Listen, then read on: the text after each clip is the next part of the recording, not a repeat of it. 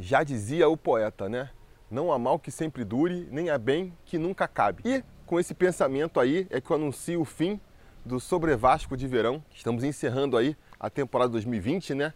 Nesse domingo o Vasco volta a campo, o time profissional do Vasco volta a campo e a gente aqui também volta para os estúdios do Sobre Vasco, então o pós-jogo dessa partida já deve ser em terras paulistanas. Aproveito para anunciar também que por conta do meu deslocamento de volta para casa, eu não vou conseguir fazer o pós-jogo da partida contra o Grêmio pela Copinha, Vasco e Grêmio, pelas quartas de final da Copa São Paulo de Júnior, né? Quero tentar assistir a partida, acho que vou conseguir assistir a partida, mas não vai dar para fazer o pós-jogo. Tudo bem, se tudo der certo, o Vasco avança na competição, pega o São Paulo na semifinal e aí para essa partida a gente já volta com os comentários. Beleza? Bora então falar agora de Vasco e Bangu pela estreia do estadual.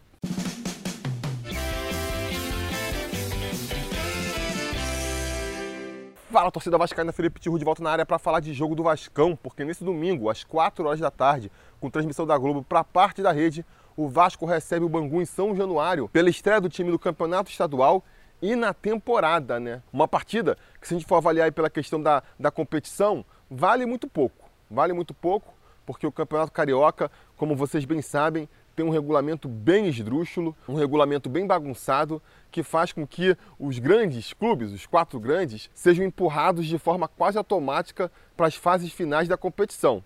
Tem que se esforçar muito, que nem o Botafogo se esforçou no passado para conseguir ficar de fora das semifinais do estadual. Então, pela questão do resultado, essa partida de domingo não atrai tanto, né? Porque o Vasco pode ganhar, pode empatar, pode perder, que vai fazer pouca diferença lá na frente. Mas nem por isso o jogo deixa de ser atraente para o Vascaíno, como a procura por ingressos comprovou, né? O Vascaíno é, realmente se interessou nesse jogo, como a, a, a procura por ingressos comprovou, né? E aí daria para fazer um vídeo só sobre isso, porque mais uma vez tivemos problemas na hora de vender ingressos, muita dificuldade de acessar o site, depois que consegui acessar, dificuldade de comprar o ingresso, problemas com cartão ali, muitos vascaínos reportando problemas. E a diretoria do Vasco tem que resolver isso, né?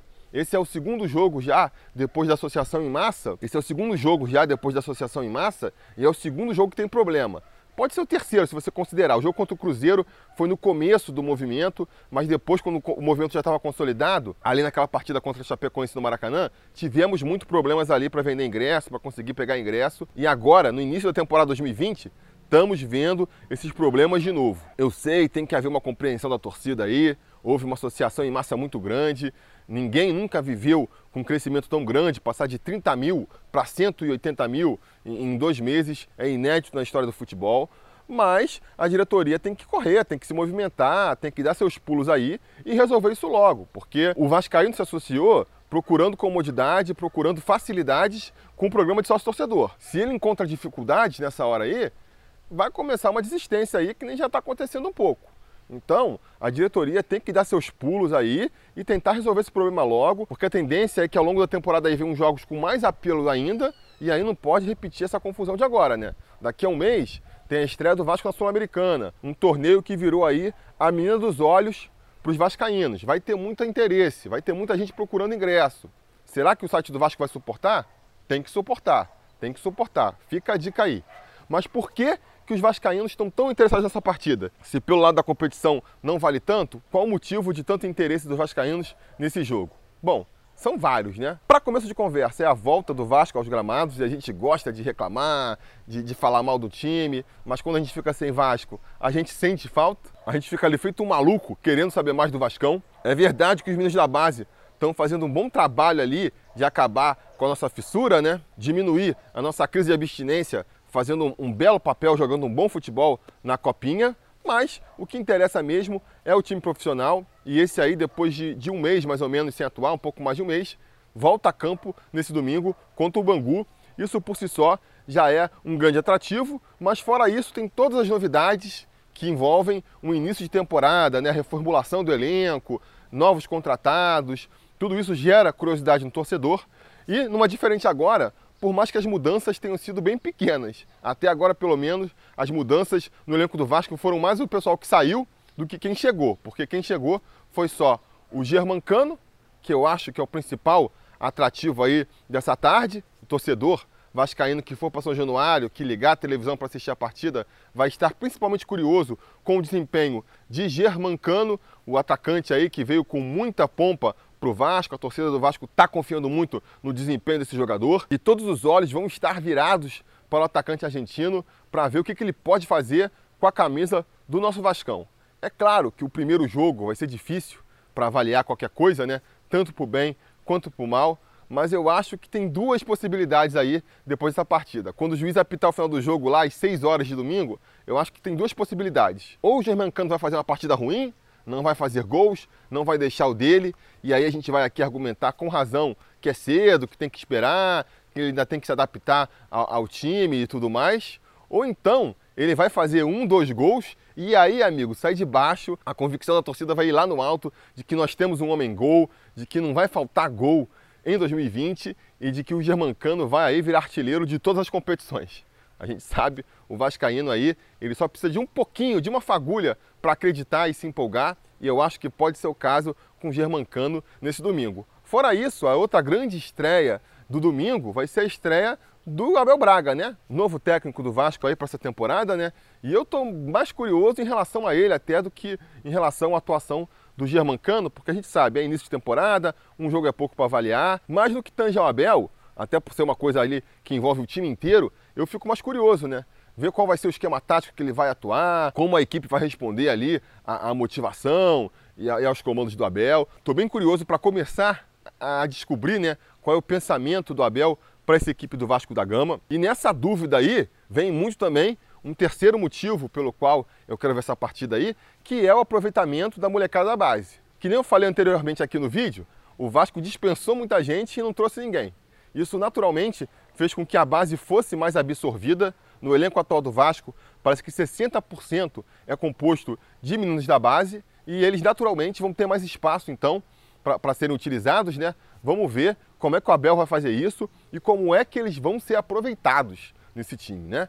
Para essa partida contra o Bangu, principalmente, eu acho que o jogador que vai ficar mais em evidência aí é o Gabriel Peck. O Gabriel Peck que teve ali as suas primeiras oportunidades no ano passado, começou tímido, mas aos poucos foi se soltando. Nas últimas partidas já estava fazendo eh, boas participações e eu tenho muita expectativa de que o garoto vá crescer nesse ano aí. Para essa partida contra o Bangu, ele vai ganhar um papel de protagonista, vai virar o 10 do time, né? O armador das jogadas. É uma baita de uma responsabilidade. Vamos ver se ele vai conseguir segurar o tranco. Porque essa posição, para mim, é, é, talvez a mais difícil aí do futebol brasileiro, né? Você bota o cara ali que vai ser o articulador, o cérebro da equipe, o responsável por criar as jogadas, é uma baita de uma responsabilidade. Se o garoto entra e corresponde, beleza, vai às alturas, vira ídolo, a galera pega, abraça, mas se o desempenho ele não é satisfatório, nem estou falando que é ruim, não é satisfatório, a equipe não vai bem, a culpa recai muito sobre o garoto também e ele acaba sendo muito cobrado, então ele tem que ter também ali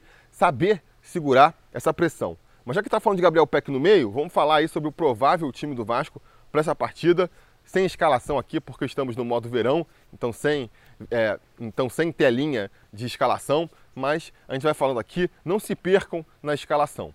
No gol, Fernando Miguel, sem novidades aí, né? Poderia ser o Jordi? Poderia. Eu espero até que esse estadual é, em algum momento o Jordi tem essa oportunidade também para mostrar aí o que, que ele pode fazer, o que a gente pode esperar, mas o titular da posição, até prove o contrário, é mesmo o Fernando Miguel. Mesma coisa serve na lateral direita, né? Iago Pikachu volta para a posição. Não tem muito que inventar aí, por mais que eu queira ver também o menino Tenório jogando por ali, não vai ser titular, né? Tem que ser ali o Pikachu pela direita, o Erley jogando na zaga pela direita também. É outra posição onde não tem quem escalar, né? Até o começo da semana eu já estava disposto a vir aqui pistola falar que quem tinha que ser escalado ali era o Ricardo Graça. Sem esse papo de que não pode jogar pela direita porque é canhoto, porque ele jogou no ano passado na direita e foi muito bem. Ele já falou que não tem problema de jogar pela direita, que vai se adaptar e consegue. E tem que parar com esse preconceito com canhoto. Eu sei, posso falar porque eu sou canhoto também, sofro essa discriminação e vou falar. Por que, que, que canhoto não pode jogar pela direita, mas destro pode jogar pela esquerda? Tá errado isso aí, tá errado. Então, eu defenderia o Ricardo Graça jogando ali naquele setor, mas o Ricardo Graça, merecidamente, mais do que justo, foi convocado para a seleção pré-olímpica, vai estar defendendo as cores do Brasil aí no pré-olímpico e, portanto, é desfalque para a zaga. O Miranda, que seria outra opção, o Miranda que é destro e joga pela esquerda na Copa de Júnior, fica registrado aí. Ele também está na Copa São Paulo de Júnior, né? Não poderia jogar por ali. Henriquez foi dispensado, o Dedé ainda não foi contratado. Enfim, não sobrou ninguém, né? Não sobrou ninguém. Poderia escalar o Ulisses por ali, você vai dizer? É, mas aí não vou exigir titularidade do Ulisses também. É, acho que talvez seja forçar um pouco a barra. Então, vamos de Werley, né? Vamos de Werley. Nem sou um dos mais implicantes com o Werley, não. Acho que ele joga um futebol ali mediano. Não acho que entregue tanto a paçoca quanto parte da torcida parece acreditar.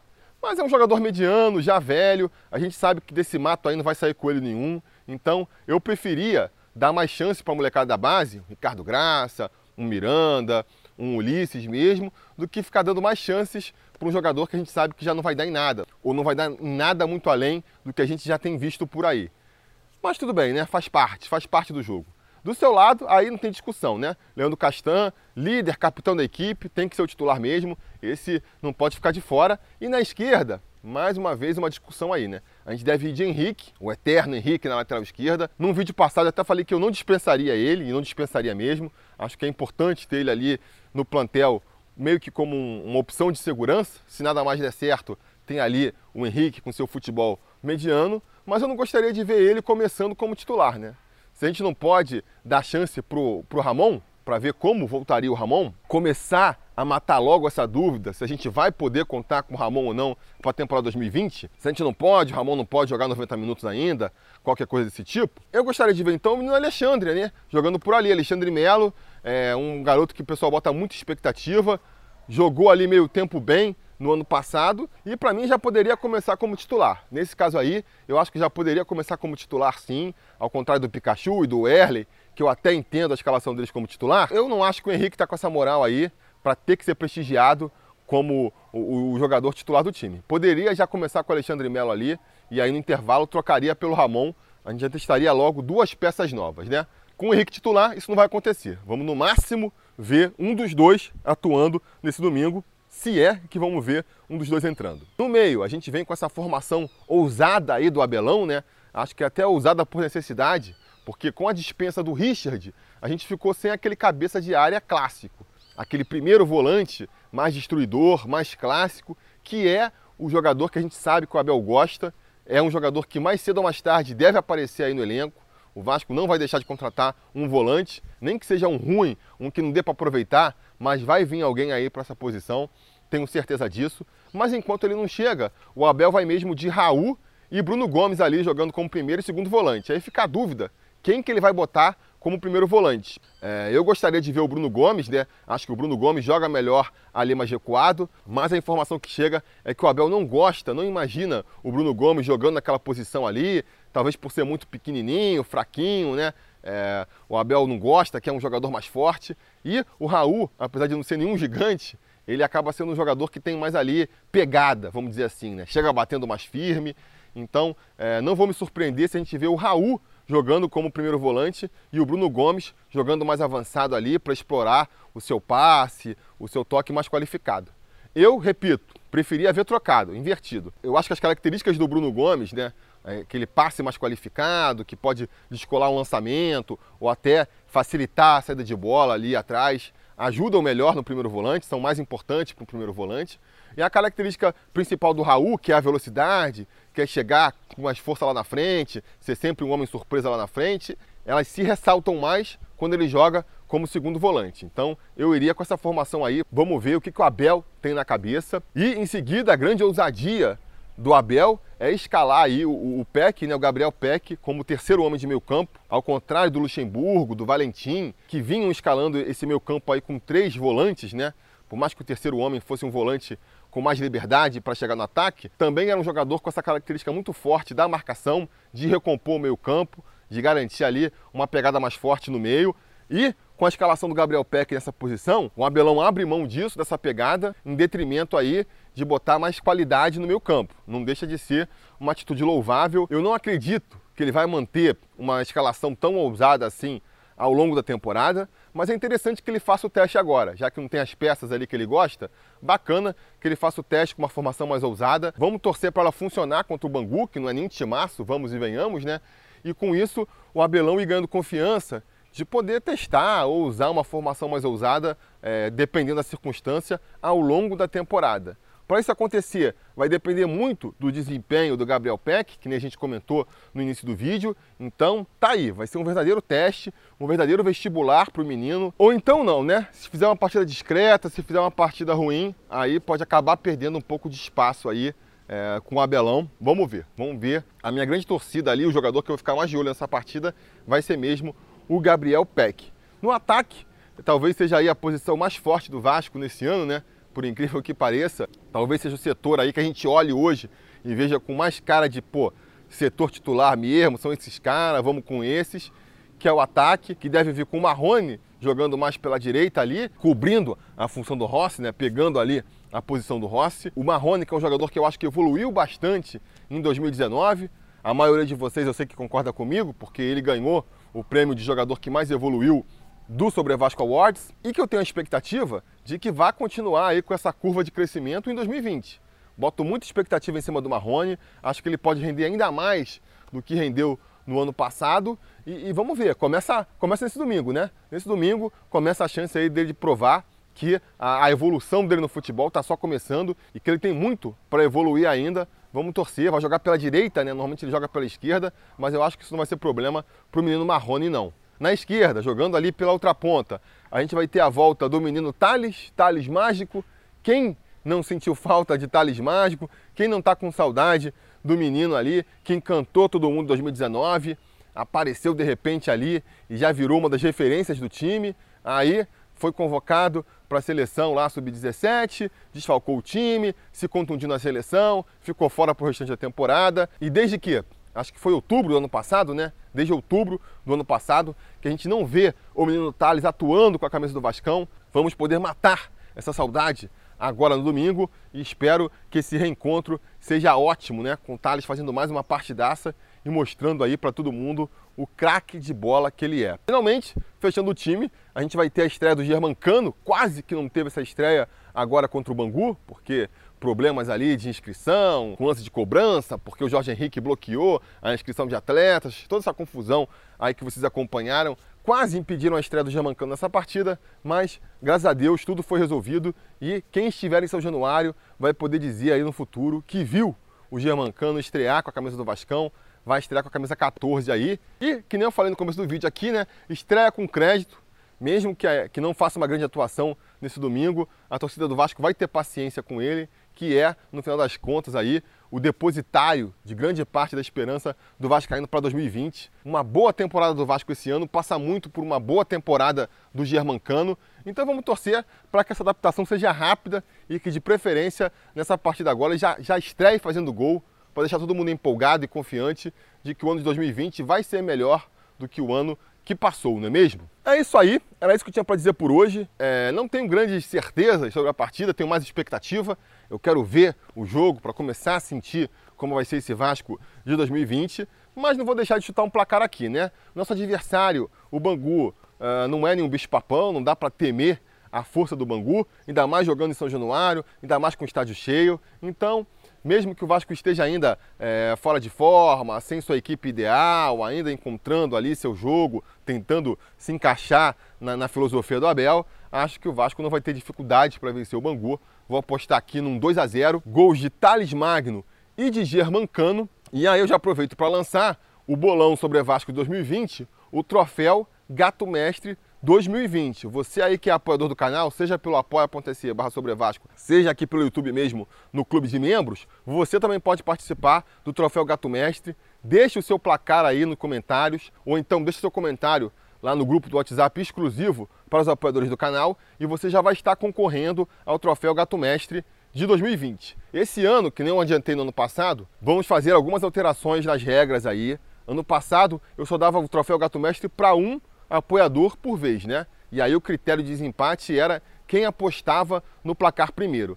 Isso gerou uma série de dificuldades, uma série ali de problemas logísticos, porque o pessoal aposta num canto, aposta no outro, eu tinha que ficar coordenando para ver quem tinha apostado primeiro. Isso vai acabar esse ano. Se tiverem dois conselheiros que acertarem o mesmo placar, os dois vão virar gato mestre da rodada, paciência. Outra coisa que eu vou mudar também vai ser o critério ali de desempate.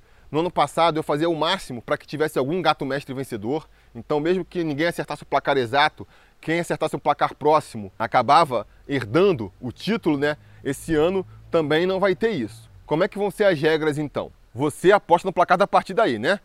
Quanto vai ser o jogo e quem vai fazer os gols pelo Vasco. Então, eu apostei aqui Vasco 2 a 0, gols de Thales e Germancano. Não é isso? A única chance com esse regulamento agora de eu virar gato mestre da rodada é se eu acertar o resultado. Então, deu Vasco 2 a 0, eu já posso concorrer a gato da mestre da rodada. Se der Vasco 3 a 1, se der Vasco 1 a 0, qualquer outro placar que não seja o que eu apostei, eu já estou fora da competição. Uma vez acertado o placar, aí como critério de desempate vai servir justamente os autores dos gols, né?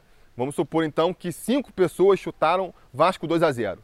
Quem tiver acertado ali os dois autores dos gols vai ser o gato mestre da rodada. Se ninguém acertar os dois, quem acertou um vai ser o gato mestre da rodada. E se tiver mais de um cumprindo esses requisitos, nós vamos ter dois, três gatos mestres da rodada. Agora, para dar um benefício para quem faz a aposta mais ousada, para não ficar todo mundo apostando, sei lá, 1 a 0 o gol do Germancano, vai ter uma regra para o campeonato em si, para ver quem vai ser o gato mestre da temporada, que vai beneficiar quem faz uma aposta mais ousada. Qual vai ser? Se você ganhar o gato mestre sozinho, for gato mestre único na rodada, na tabela geral da competição você vai ganhar 3 pontos. Você vai ganhar 3 pontos. Se você acertar o placar, mas dividir o gato mestre da rodada com outro conselheiro, duas pessoas acertaram o resultado, aí essas duas pessoas vão ganhar só um ponto. Só um ponto na tabela geral. E como vocês sabem, né? Quem fizer mais pontos ao longo da temporada, vira o gato mestre da temporada, ganha o título de conselheiro gato mestre da temporada, ganha uma camisa do canal e o mais importante, né? Tem seu nome eternizado no prêmio sobre Vasco Awards. Então vamos lá, deixem suas apostas. É o primeiro ano com o Prêmio Gato Mestre aí funcionando a temporada inteira e eu espero que seja mais um grande sucesso. Se você ainda não é membro do canal, quer ajudar a gente aqui a fazer cada vez mais vídeos com mais qualidades e ainda participar dessa brincadeira, não perca tempo, né? Vai no apoia.se barra sobre Vasco ou então clique aqui no Seja Membro no próprio YouTube, ajude o canal e participa da brincadeira. Beleza? Isso era o que eu tinha para dizer por hoje. Não se esqueçam de curtir o vídeo, assinar o canal aí para serem notificados quando tiver vídeo novo, porque se tudo der certo e nada der errado, assim que acabar a partida, eu volto já do QG do Sobre Vasco para comentar o resultado. Beleza? Tá combinado? Então tá combinado. A gente vai se falando.